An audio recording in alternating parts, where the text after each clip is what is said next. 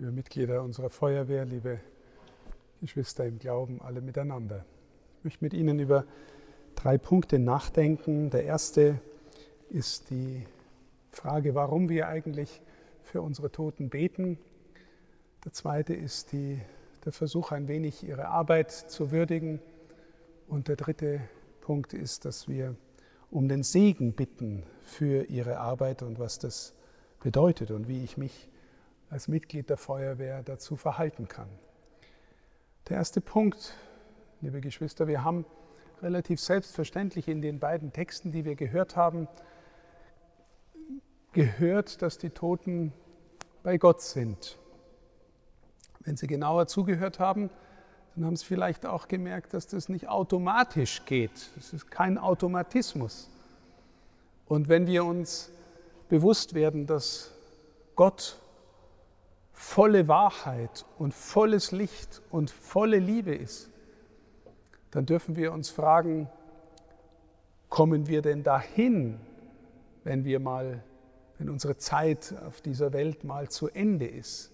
Ein ganz äh, häufig benutztes Bild ist, stellen Sie sich vor, Sie kommen hier aus dem Dom, noch dazu, wenn er vielleicht etwas dunkel ist, und gehen hinaus ins strahlende Sonnenlicht und sind aufgefordert, voll in die Sonne zu schauen. Würden wir das aushalten, ganz im Licht Gottes zu sein? Und die Kirche glaubt, seit es sie gibt, dass es sich lohnt, für die Verstorbenen zu beten, weil unser Gebet eine Art Liebesdienst, eine gemeinschaftliche Hilfestellung ist dafür, dass jemand innerlich geläuterter wird, dass äh, gewissermaßen die Seele heiler wird, heller wird, sodass, sodass er im Entgegengehen auf Gott hin das aushalten kann.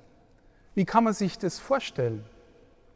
Naja, stellen Sie sich einfach vor, wenn Sie ein Kind haben, dann wünschen Sie sich, wenn das Kind das erste Mal in einer anderen Familie zum Spielen geht, weil es dort andere Spielkameradinnen und Kameraden hat, Sie wünschen sich, dass das Kind in einer guten Familie spielt, wo, wo die Menschen gut miteinander umgehen und nicht in einer Räuberbande, weil sie den Eindruck haben, da könnte mein Kind auf schlechte Gedanken kommen.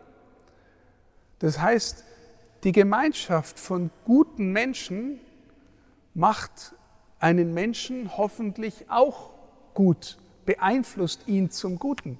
Und eine Gebetsgemeinschaft vor Gott ist eine Gemeinschaft von guten Menschen und wir nehmen gedenkend unsere Verstorbenen mit hinein und hoffen, dass sie darin in ihrer Seele heiler und freier werden und sich an der Gegenwart Gottes freuen können. So ist unser Gedanke von unserer Erfahrung auch über die Jahrtausende in der Kirche, warum es gut und wichtig ist, für die Verstorbenen zu beten. Auch natürlich wie es im weltlichen Kontext ist, dass sie nicht vergessen werden, weil es verdienstvolle Menschen waren und dass jeder Mensch auch verdient, nicht einfach vergessen zu werden. Deswegen ehren wir sie auch. Aber als gläubige Menschen erweisen wir ihnen noch den Dienst in der Hoffnung, in dem Wunsch, dass sie tatsächlich dorthin finden, wo, wo sie letztlich hingehören, wo wir alle hingehören, in die Freude der Gegenwart Gottes. Der zweite Gedanke, der Herr Emmer hat mich mit Informationen versorgt, was die Freiwillige Feuerwehr Passau mit ihren drei Löschzügen, Hauptwache Ilstadt und Innstadt, was die so tun. Und ich war pass erstaunt, dass sie auf mehrere hundert Einsätze pro Jahr kommen. Und äh, das geht von ganz kleinen, also sagen wir mal, das Haustier aus der Baumkrone retten, bis zum ganz großen, Katastropheneinsatz jetzt im Katastrophengebiet in Nordrhein-Westfalen und Rheinland-Pfalz, wo es so schlimme Flutereignisse und Katastrophen gegeben hat. Mehrere hundert Einsätze im Jahr durch die Freiwillige Feuerwehr. Ich sage das deswegen so erstaunt aus zwei Gründen. Erstens, man merkt die Existenz der Feuerwehr in der Regel erst als normaler Bürger, wenn man sie mal braucht. Und wenn man sie mal braucht und es funktioniert dann, dann denkt man sich, Gott sei Dank gibt es euch. Und äh, der zweite Grund ist ehrlich gesagt auch, ich war erst vor vor kurzem, ich sage nicht wo, in einem sehr kleinen Dorf, die Gott sei Dank auch eine freiwillige Feuerwehr haben. Aber die haben dann gesagt, naja, so wahnsinnig viel passiert bei einer jetzt nicht. Also und so viele Einsätze haben sie jetzt auch nicht. Sie üben viel, aber äh, es passiert halt kaum was. Gott sei Dank sind sie da, weil wenn mal was passiert, dann braucht man sie. Aber dass ihr auf mehrere hundert Einsätze pro Jahr kommt, hat mich sehr, sehr beeindruckt. Und zwar eben, und auch das ist, ne, landläufig sagt man, naja, Feuerwehr, die beschützen halt vor, die kommen halt, wenn es brennt, ja, da kommt ihr auch, aber ihr kommt eben auch zu so vielen anderen Dingen, Einsätzen von eben dem Haustier in der Baumkrone über Einsatz, der irgendwas mit Giftverschmutzung zu tun hat, bis zu Straßensperren, Begleitung von Martinsumzügen, habe ich gehört, von Demonstrationen, ähm, von Höhenschutz, wenn irgendwo die Äste runterfallen nach dem Sturm und solche Dinge. Also, und natürlich dann eben die großen Katastrophen, die wir ja auch erlebt haben in unserer Stadt im Jahr 2013 oder auch in der Nähe bei uns 2016 in Simbach oder jetzt eben die große Flutkatastrophe, die ich schon erwähnt habe. Vielen herzlichen Dank für alles, was Sie da tun, für was Sie sich ausbilden lassen, für was Sie Kompetenz und Erfahrung erworben haben, dass Sie der Bevölkerung in dieser Weise beistehen und zur Hilfe kommen können. Also, wie gesagt, man merkt es in der Regel erst, wenn man sie braucht und wenn, wenn man sie dann braucht und sie da sind, dann ist man so froh, dass sie da sind. Und die dritte Frage, da möchte ich auch wieder ein bisschen in, in eine christliche Tiefe führen. Ähm, wie kommt es, dass wir den Segen erleben?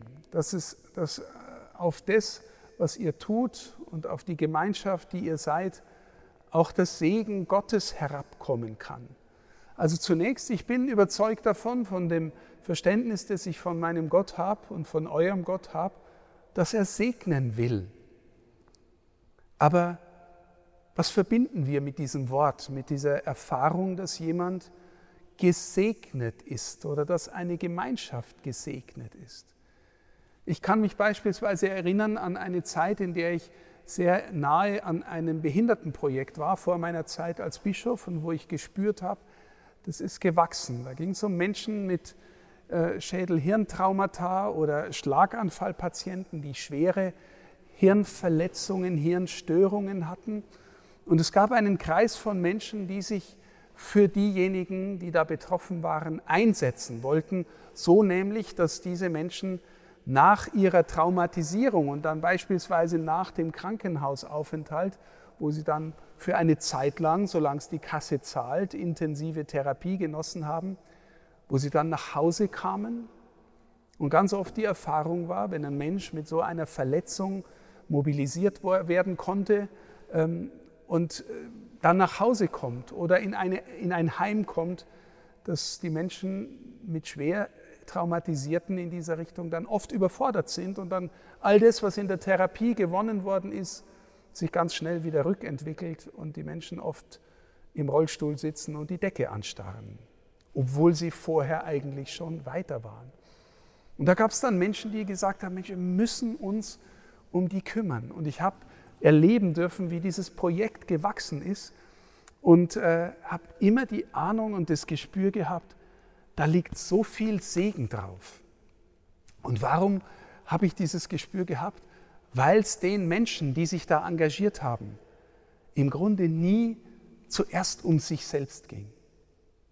Und ich sage das deswegen, liebe Geschwister im Glauben, weil wir alle, und ich schließe mich ein und uns Kirchenleuten und den Politikern und den Menschen, die Verantwortung haben und Macht haben in der Gesellschaft, in der Wirtschaft, wird so oft unterstellt, euch geht es ja mal zuerst um euch und um euren Machterhalt, um eure Position, um euer Ansehen und so weiter.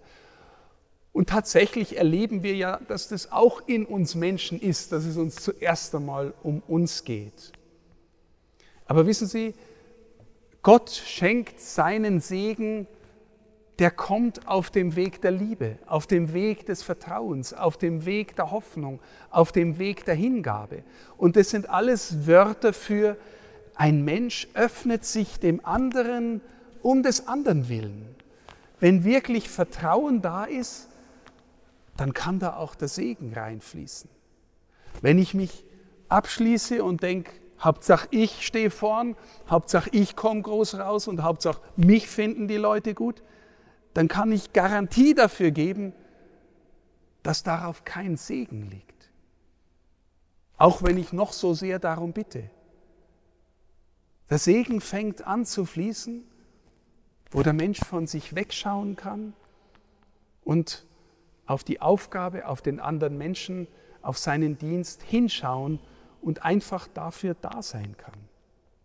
Und mir ist es deswegen eingefallen, weil ich mir gedacht habe, erstens, das Renommee der Feuerwehr, wie gesagt, man sieht euch in der Regel erst, wenn man euch braucht. Ähm, aber ihr tut so viel um der Sache willen, so viel in den Übungen, in den, in den Ausbildungseinheiten. Und dann, wenn es darauf ankommt, seid ihr da um der Sache willen, um der Menschen willen, um der Linderung der Not willen.